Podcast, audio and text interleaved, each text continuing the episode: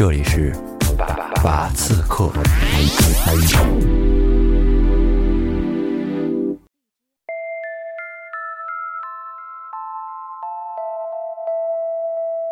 大家好，我是艾文。您现在收听到的声音是来自拔刺客这档节目。嗯，我今天非常有幸啊，收到萌姐的邀请，来参与一起录制。Hello，大家好，我是你们的老朋友萌姐啊。这个拔刺客复更了，拔刺客复更了啊，然后特别荣幸啊，这个艾艾文老师也能这个大驾光临啊，真的大驾光临。刚才艾文老师问我啊，就拔刺客是一档什么类型的节目呢？其实老听众都大概心里有数啊。拔刺客是一个一档还专门。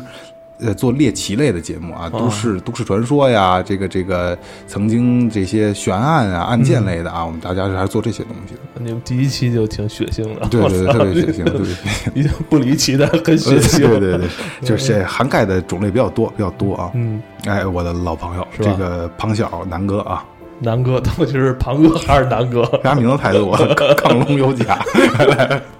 来来，欢迎一下。哎，欢迎我老朋友南哥。哎，大家好，我是南哥。哎哎，地银抢劫案。哎，可以说是刑侦史上，或者说这个甚至很多推理小说都以这个案子作为这个原型。没错，首先来说，这个案子离现在时间非常久了，它是二战之后，呃，一九四几年发生的一个案子，争议非常非常大，而且在日本引起的这个反响轰动也非常大。嗯。我们知道日本有一个非常著名的一个推理小说作家、嗯。松本清张，他当年还为这个案子好像发出过自己一些不同的一些看法。哦，就很认真的执笔写了很些东西。很认真，很认真，就觉得这个案子有问题。他就是把这个嫌疑人关了三十几年，对对对，关了三十几年，然后他这个推理小说作家可能都看不下去了，他说你们这案子还结不结？因为他可也很想知道结果，但是他觉得他对当时那个结果并不是很满意好。像说关了三十多年，到临终前他都这个人都说自己是冤枉的，是吧？嗯，那是是那那个这主角说，据说是有健忘症，他 有他有时候提，他有时候前一天说的话，第二天说我好像昨天没那么说，完了 可以让南哥试试，因为为什么刚才艾文也阐述了很多他的观点啊？呃为什么这样子不好聊？就是因为就是他是有点教科书式的告诉大家，这是一个完美的一个一个案件，对吧？嗯它是从从结果来说，我觉得还是很完美。对很完美的，所以就是他嗯基本上没有什么破绽，对吧？没他没有不动一刀一枪，最后把这个事儿办了，是吧？嗯。是是是，所以今天就是很多不了解这个故事的朋友，大家可以听一下这个故事到底是怎么回事儿。呃，因为这案子确实也太有名了，啊，呃，而且这个刚才萌姐也说，这是一个比较完美的一个抢劫案，嗯可以说堪称完美。了。一九四八年一月二十六号，这个当时的这个银行叫东京帝国银行，嗯，现在叫三井住友银行，嗯，就是现在这个银行还有，还有我去日本东京的时候还路过过，对这个银行还挺有名的。嗯。然后呢，当时这个东京帝国银行，呃，下午三点多的时候，就是因为当时的日本银行下都是下午三点就关门了。哇，然后关门以后呢，银行职员会在这个银行里边做一些对账啊、盘点。对盘点一些工作，还没人都还没走。这个时候就进来一个四五十岁的一个中年男子，然后呢穿着西服，外边套着一件黑色大衣，然后呢大衣上面呢就是袖呃胳膊上有一红箍，红箍上写的就是东京都防疫班。嗯然后呢，进门就找这个这个行长，就问说你们那个谁是行长？嗯，然后这会儿就过来一个人，这个人叫吉田，他是副行长。这个人就说上来说说你有什么事儿？说我们行长今天有事儿不在，说你有什么事儿跟我说就行了。然后呢，他就上来递了一个名片，名片上写的是东京都卫生科办事员。嗯，这是一个什么职务啊？呃，这是一个相当于卫生部的一个医生，嗯，就是日本的卫生部叫后生省。嗯对，然后就他是一个相当于是一个医生吧，这么一个角色。然后递给这名片呢，然后这个副行长接过这个名片以后呢，就看了一眼，扫了一眼，然后他紧接着就说：“说那个你们银行附近发生了一起赤痢中毒事件，赤痢就是痢疾的一种。哦，啊，它是传染病，对一种传染病，然后呢爆发起来的很危险，虽然痢疾不会太致人死亡啊，但是嗯大规模爆发也很危险。是。嗯，然后他就说说那个这个美军让我派我过来调查，我调查发现呢，说你的这个银行周边已经有四个人得了这个赤痢了，嗯。而且其中还有一个人来过你银行存钱，嗯。所以我要来这儿给你们发一些这个防疫的药。嗯，因为咱们可以简单介绍一下它的背景啊，就是，呃，因为这这个事件发生在一九四八年，就应该二战后他日本投降之后的事儿了。二战后两年多，对他当时应该是美国已经在日本开始驻军了，对对对呃，同时，呃，在那个时期，日本还经常爆发一些传染病，因为在那个时期，其实卫生条件并不是特别好。对呃呃，刚才那个南哥介绍的，就是来到银行的这个人，其实他就是，嗯，可以说是，呃。在当时，很多民众、社会都已经能接纳的一种职务，就是他现在就有一个就是卫生调查员，卫生或者说卫生安全员，是安全员，说哪有事儿，他们就会来发点药，这是在对于银行人来说，并不是特别突兀的一件事儿。很常见的一个一个一个职，职业而且银行没有怀，银行职员没有怀疑呢，还是因为就是他说的是美军让我来的。嗯当时这个他说的是 GHQ 让我来，GHQ 就是驻日盟军司令部的简写，嗯嗯所以这个当时的职员就没有怎么怀疑。然后呢，他紧接着就说什么呢？说，呃，我先给你们发放这个防疫的药，然后呢，紧接着随后这个美军呢会派专人过来给你们银行进行消毒，然后这个银行也就信了。职员当时银行里边一共是十六个人，嗯副呃吉田副行长和十五个职工，再加上一个职工的八岁的一个女儿，一个孩子，这是十六个人，加上他是十七个。然后呢，他就说说这个你们去找十七个杯子，嗯咱们就喝这个药。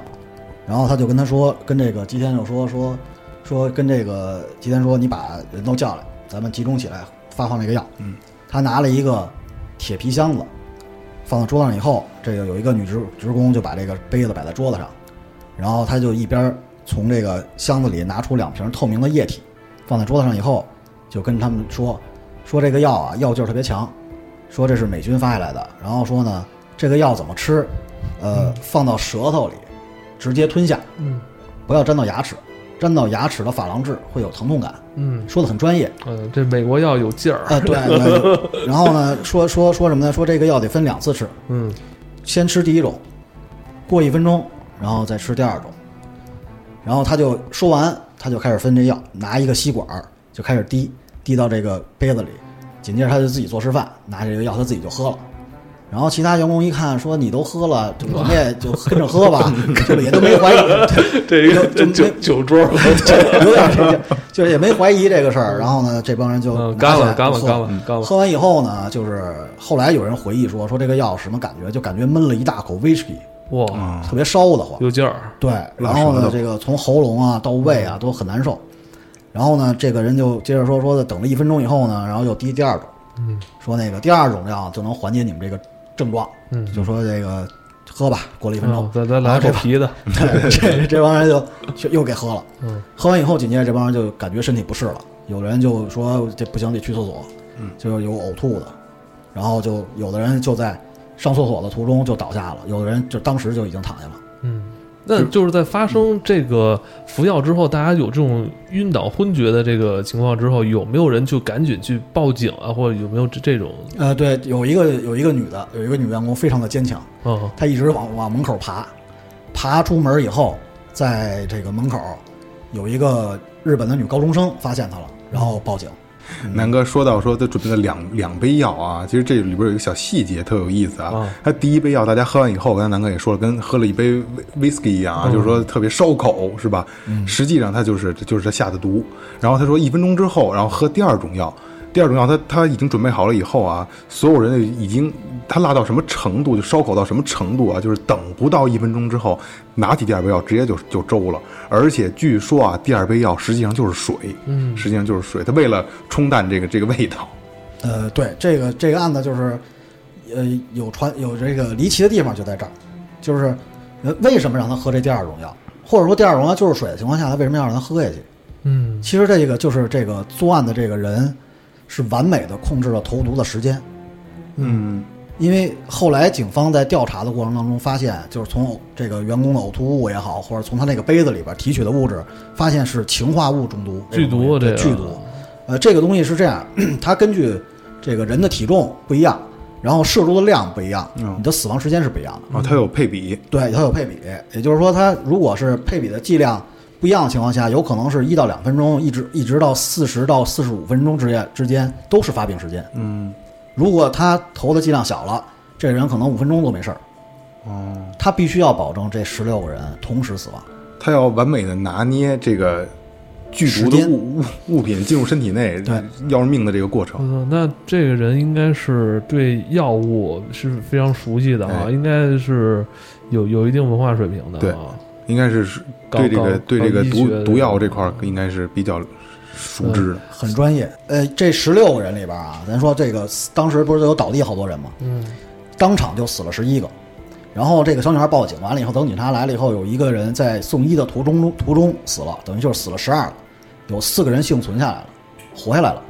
也就是说，如果这个女员工没有奋力的爬到门口去被人发现，然后小女孩报警，也可能这十六个人就全死在银行里了。那看来这个还是有活口。对，有活口。有活口。据这个幸存者后来的回忆描述，说当时这个人进来以后文质彬彬，很有礼貌，然后呢也不慌不忙，给大家发完药以后，然后他回忆就是，就是等他们发现自己身体不适，有人倒下了以后，再回头想找这个人，他就找不着了。嗯嗯，然后这个大概就是整个案件这么一个经过。然后紧接着咱们就聊聊这个这个，既然报警了嘛，警察就介入了。对，对吧？这个警察介入以后，就开始调查这个事儿，发现什么呢？就是丢了十六万四千的日元和一万七的支票，嗯嗯边儿上桌子上放着五十万日元现金没动，嗯嗯，这是为什么？保险柜里也有钱，保险柜也没动，嗯他就拿这些钱就走了。哦，也就是说，其实我觉得这个人可能不是特别的贪，他好像是可能杀人是目的吧？也有可能。然后呢，这个警察就开始就开始调查这个事儿了。嗯调查以后就发现什么呢？在几个月以前，同样手法出现过两次。嗯，第一次是在安田银行，是在四七年的十一月十四号。咱们说的这个案子是在四八年的一月二十六号。哦，就是在东京，在东京银行这发生的这个起案件，还不是第一例对，帝国银行这个不是第一例，哦。第一例是在安田银行。当时呢，也是同样这么一个人进到银行，也是下午三点多，银行关门以后来了，来了以后也是上来找找行长，然后发名片。这个名片上写的是什么呢？写的是后生省技官医学博士松井卫。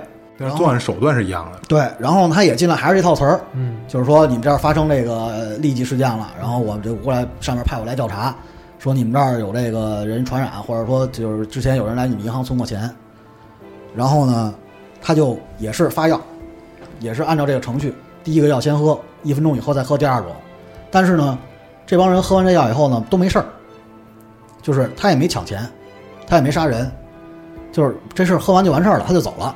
哦，但现场那些人有有出现什么症状没有？什么都没有。行长就觉得这事儿挺奇怪，嗯，就报警了。哦报警了呢，警察就就做了个记录，也没丢东西，也没死人，也没出事儿。要让他们吃的药是真的药吗？不是，就是也也不知道吃的是什么药。哦，然后呢，这个这是第一起，不知道吃的什么，但这些人在一百年之后都离奇的死亡了。在一百年之后，用不了一百年。然后这个第二起呢，就是一个三菱银行，他就在三菱银行，就是四八年一月十九号，案发前一个多礼拜吧，他也是到了到了这块儿以后，同样的手段，也是递了一个名片，这名片写的是后生省技官医学博士，这个人叫山口二郎。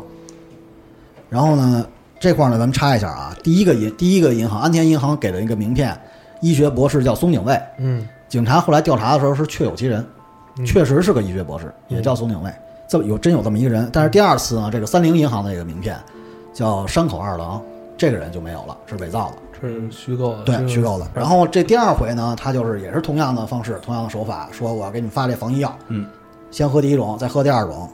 但是呢，他在说的时候说有这个人来到你们银行，给你们这儿就是感染过痢疾的人来银行存钱，然后呢说那个我还要给你们这个银行这个消毒，把现金都拿出来。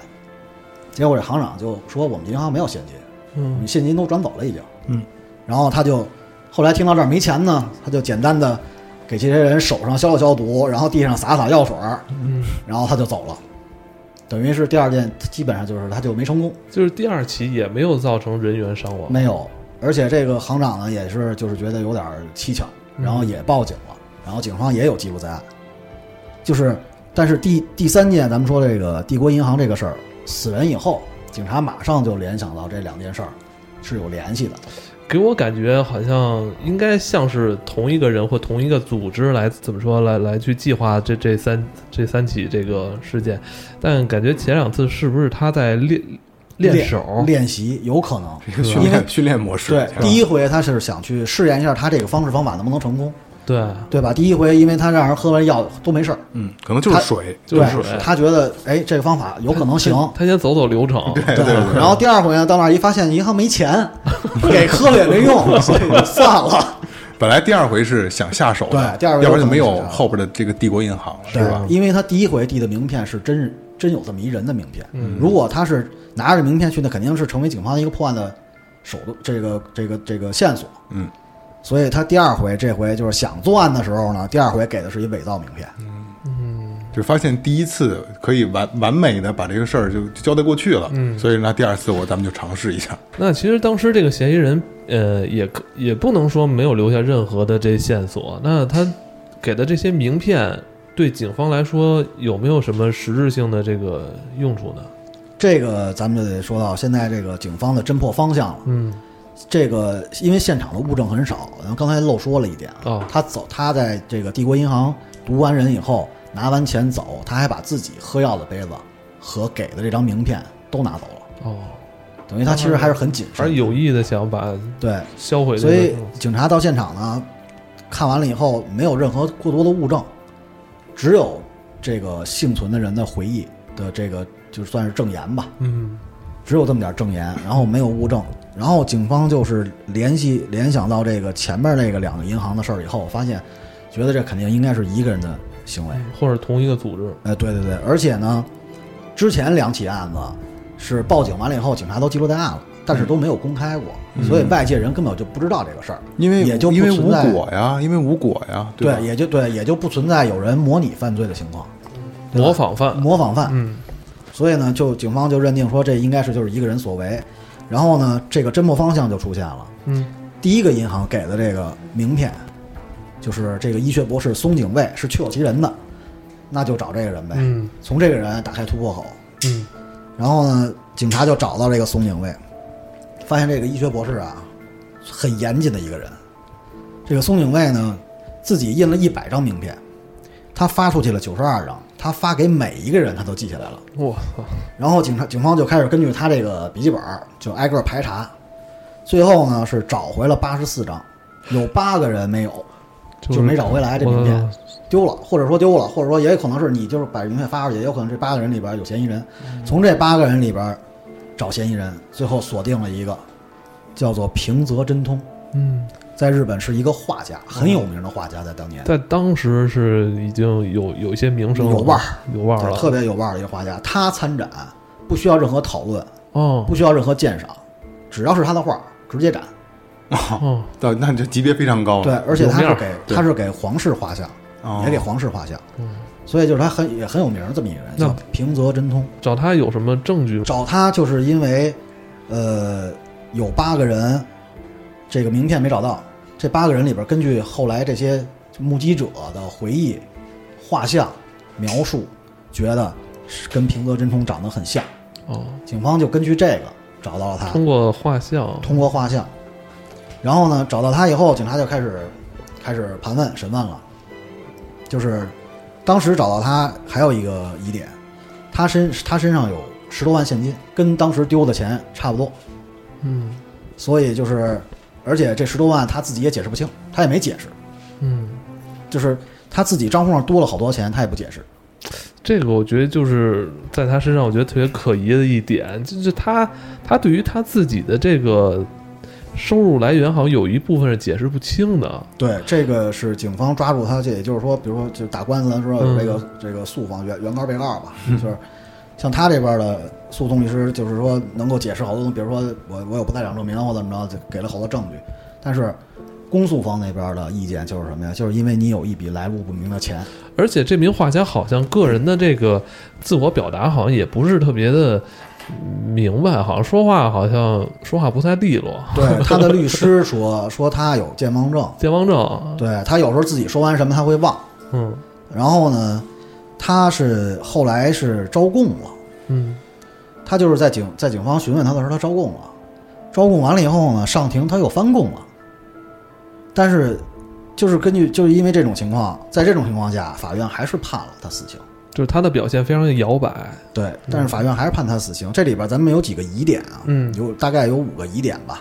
咱就是说，警方的根据和这个一般就是他这边律师对他的对这个警方的质疑，就是第一点，他有这个松井卫的名片，嗯，对吧？哦，他他有一张，呃，他有哦但我觉得他有应该也代表不了，人不就其他八十多个人都有吗啊，吗？对，但是呢，就因为他长得还像嘛，对吧？哦因为他长得跟他画像很像，就是嫌疑人描述的这个画像很像。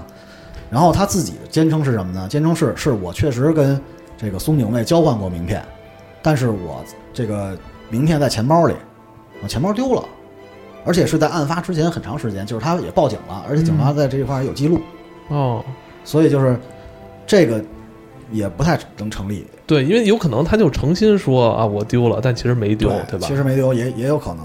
因为因为我也怀疑说，就是他律师、辩护律师说他有有这个健忘症，说头天说的，第二天就忘了。我觉得这也是一种这个开脱的一个一个手法。嗯，对不好说，对有有有这种可能性对吧，有这种可能性。嗯然后呢，再说他这个账户上多了这个十七万多日元的事儿，他不解释。嗯但是呢，就是后来外界有人的推测，有人给他做一个推测，就是说他是一个画家，但是他很穷，嗯，他没有没有什么钱，虽然很有名儿，可以理解，战后的日本是吧？还没有人去消费这个艺术品呢，对啊，而且呢，他有可能是什么呢？给一些大人物去画成人画，哦，哦，嗯，画了一些这种情色类的。H 给 H 画，给给人解闷儿呗。对当时在那个时代就画春宫图，哎，有点这劲儿。嗯但是呢，他又觉得说，我要画这些东西让人知道了，我对我这画家的名声不好，哦所以他就不愿意说。所以他不愿意去解释这部分不明收入的来源。对对对，有可能是因为这个，这是第二点。然后呢，第三点就是说他有不在场证明，嗯这个不在场证明呢，都是他的亲朋好友给他做的证。嗯也比如说之前咱们说这个帝国银行也好，还是说这个三菱银行和安田银行这几件事儿，当时的作案时间、作案地点，然后呢，他就能能找到人证明我当时不在现场。嗯，就是我有不在场证明。嗯但是根据当时日本的这个司法呢，就是你的亲属和朋友去给你做不在场证明是无效的，嗯，也就是说这个事儿不成立。可以理解，这可以串供不是？是但是证明的人确实很多，能给他作证的人确实家里亲戚多。亲戚多。嗯，第五点呢？呃，这第四点，啊，第 第第四点，，嗯，第四点呢，他这个就是有点有点案底了，哦，这对他特特别不利不是的。这这大画家也有案底啊？有案底，他曾经诈骗过四次银行，而且他这个诈骗银行啊，这个事儿呢，咱就得结合刚才那个，就是帝国银行犯事儿这个人，嗯他偷他拿走了十六万四的日元，嗯对吧？又拿走了一万七的支票，他这个一万七的支票在第二天就被兑换了。嗯而且兑换完了以后呢，这银行让他在这个支票这块儿就兑换的时候写上你的姓名、地址，警方找到的时候发现都是假的。嗯然后呢，他这个这个平和真通呢，诈骗银行呢也是用支票诈骗，也就是诈骗的时候也让他留下这个名字和地址了。就作案手段又一样。对，作案手段有点像，嗯，但是呢，就就是说你不是有有有你的签名吗？有你的笔记吗？咱们做这个笔记对比。这个笔记对比对他特别不利的一点就是，八个专家有七个认为你这个笔记就是你的，哦，有一个不认为。但是呢，确实是大大面积就是大比例的通过。这这一点可能在法庭上，法官认为这个是是一个可依靠的证据可依靠的可可依靠的证据。然后这个咱第五点就是有十一个目击证人，嗯。之前的两个银行都没死人，对吧？那活着人都见过他，嗯嗯。都见过这个作案的这个凶手。嗯。然后呢，这十一个目击证人当时没有见过他本人，其实只是警方拿着画像让他去指，让这些人去指认。这十一个人里边有六个认为不是，嗯。五个认为差不多，有点像，嗯。但是没有看到他本人，嗯，也就是只看到了画像。就是这一点是也这应。该是这应该是他们当时的一种一种怎么着的一个行事流程，好像不不是很科学哈。对这个，我觉得在这个就是以我对这个就是看过这么多案件的啊这个，是，就是用就是靠记忆去指认是最不科学的。而且我觉得在你刚才提到的五点里边，其实有一有一些共性，就是普遍都是，呃，在一小群人里边去，呃，表达了对于平泽真通的一些不利的一些这个证明。但我觉得有时候，如果你是靠人来说，比如像笔记那个事儿，靠专家，这就很容易出现一些漏洞。比如这些专家是不是被游说了？对，是吧？包括那些呃银行职员，他们是不是有一些倾向性的一些看法？我觉得这都不太符合现代刑侦时候我们所拿到的那些物证啊、人证哈，不够客观。不够客观。嗯，这没办法，那个时代就那样。对那个时代就是。是，这个。最后法院还是判他死刑了，嗯。但是判他死刑的依据呢，就是咱们刚才说前面五点这些比较有质疑的地方啊，这些法院可能都不管了。嗯。唯一的一点就是什么呀？你认罪了，你之前认过罪。对。哦。啊、而且在当时日本的司法里边，口供是大于证据的，嗯。也就是说你自己亲口承认过，这是有什么证据都不用管了啊，。这放到现在应该也是也是一个咱们现在是咱们现在是轻口供，嗯，过去是重口供，嗯。就是口供是比例要大。对以前认罪就以前严打时期不有那个坦白从宽对坦白抗拒从从严抗拒从严。现在其实这那个这这个这个口口号现在不能用了，现在不让用，现在不让用，现在不让用，现在都是重证据，对就是哪怕零口供，对。嗯，重证据也可以判。嗯，但是给他判死刑，就是日本上判死刑是有一个不一样的地方，就是他判你死刑，但是你什么时候执行不一定，这个时间是没有指没有有没有那个就是就是判了死刑，但是没有执行过，没有执行。对，一直没有执行，直到他这平泽真寿，终正寝在监狱里，对这平泽真通后来在监狱里待了三十多年，三十多年，其实他其实实际上判了一死缓，是吧？呃也可以无期吧，啊无期吧，无期无期反正就是，，因为我觉得当时应该是法院或者说他们这个司法部也觉得这里边有一些他们有问题。有问题的地方，还是有漏洞。但我觉得这个可比直接说第二天毙你还难受。因为他这个人到死到最后临死之前都坚称自己是无罪的，嗯，到最后他其实你也说他是糊涂了也好还是怎么着，但是他在死之前一直坚称自己是无罪的。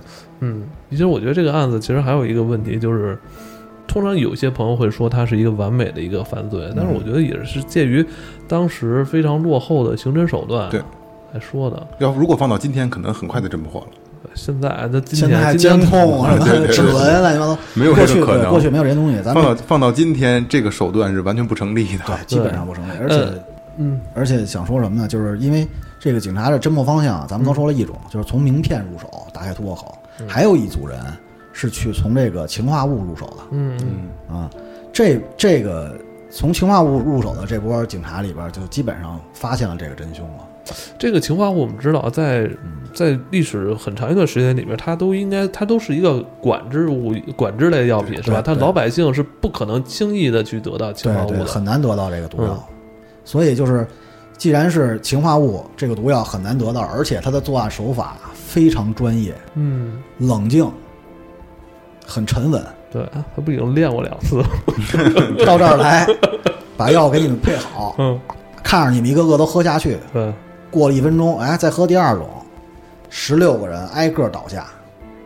咱就是说，受过训练的人可能也觉得对有点慌张。对，因为你毕竟你下这个毒是属于剧毒，而且你知道你你下了毒之后，这些人立马就死。其实这对，而且必须是同时死。对，而且这这就不这就相当于拿把枪直接连毙十几个人一样。对那但是你连毙十几人，有可能你毙到第十个人，后面那五个人就跑了。啊对他这个需要极强的这种心理素质。对，不处就我杀你，我都不一点不太心虚的。很冷静。日本警方当时就认为这个犯罪嫌疑人应该是看惯了死人。我操，对，这个是，而且有可能是军方的那边的？这个，所以这个警察就根据这个情况就开始排查。嗯最最让他们怀疑的一个地方，就是就是最先让他们看上的一个地方嘛，就是七三幺部队。嗯当时日本战败，回国以后，七三幺部队也跟着回来了，嗯但是七三幺部队是直接就归美军管理了，嗯所以他们怀疑到七三幺部队的时候，而且也在七三幺部队里进行过排查，嗯到最后，呃，从七十年代后来开始爆出来的资料显示，已经找到真凶了，哦但是后来不让，就是美国军方就给叫停了，不让查了。所以平泽真通有可能是冤死的。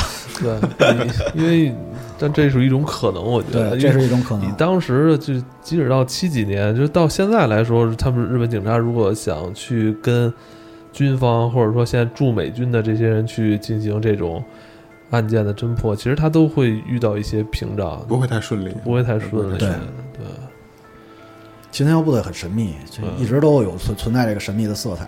平德呃平德真通死后的十五日，也就是一九八七年的五月二十五日，嗯，呃，与搜查本部合作之一的私人侦探樊雄在电视上有露面，他强调，真正的犯人并不是平泽，而是一名前陆军高官，指向说是有可能是军方的人，对，有可能是军方的人。好多人都有时候在问说，抢劫银行分几步，对吧？就分，其实就分三步，嗯进去干掉所有的人，把钱拿走，就这三步。所以就这个人真的是完美的做到了抢劫银行，对是，嗯，而且还没被抓住。最主要是，我觉得其实如果按照我现在手头的一些材料来看，平泽真通肯定是被冤枉的。是吧？他是一个画家，他怎么轻而易举就能拿到氰化物？这个事儿，我觉得对解释不通。我觉得不知道是哪儿来的呀？是是是，如果我们阴谋论了啊，就是我们认定，如果我们认定平泽真通是被冤枉的，那是谁来，嗯，怀疑的，或者说谁来就是指认平泽真通来作为他们的这个替罪羊？我觉得找他是不是有点愚蠢啊？因为他在当时已经是一个知名人物了，我他已经是知名画家了。我觉得也是，我觉得有可能是是这个受于迫迫于这个外界的压力，然后嗯赶快结案吧。啊，就是你既然找这么一个嫌疑人了，那咱就结束就完了，这是别再别再发酵了。我觉得有这种可能性。当时如果找一个什么无业游民啊，或者老百姓啊那种的，就冤死就冤死对吧？找他来说，一死刑犯出来，对，而且可能对于他们万万没想到是平泽真通入狱之后活了三十多年，他九十几岁才去世。还不如当时就给毙了呢。对，而而且说嘛，说这个比可能直接毙了更痛苦，而且剥夺自由对。平泽真通的后人，直到二零一五年还在向法庭提出那个诉讼要翻案。哦，二零一五年，我最后一次看到这个案子消息是，据说二零一五年第二十次上诉，嗯，上上诉上诉至这个高级人民法院了，已经 是吧？早就高级人民法院了。再再上就超高级了。对，因为我觉得对这个这个事儿，对于平德真通的后人来说，讨个说法，要讨说法，要讨他们老祖宗死了，但是他们的后代可能就背负着这么一个最骂名骂名嘛名骂名，确实对吧？这这这毒杀了十十多个人呢。是，所以我觉得后人的压力比较大了。他儿子，你想岁数也不小啊，嗯岁数他儿子都六七十了，你得说那是八十年前的事儿了，八十年前了，可不是吗？嗯，半个基本上过了一世纪了，快七。十多年。嗯，对，七十多年的时候，你想平泽就五十多岁了，是早晚历史会给咱们一个交代，早晚可能会有一个答案的。给日本人一交代给。日本一个，给日本给他们自己一个交代吧。不是，对于咱们来说也是，因为既然做了这节目嘛，也得有一个最后的答案告诉大家嘛，对吧？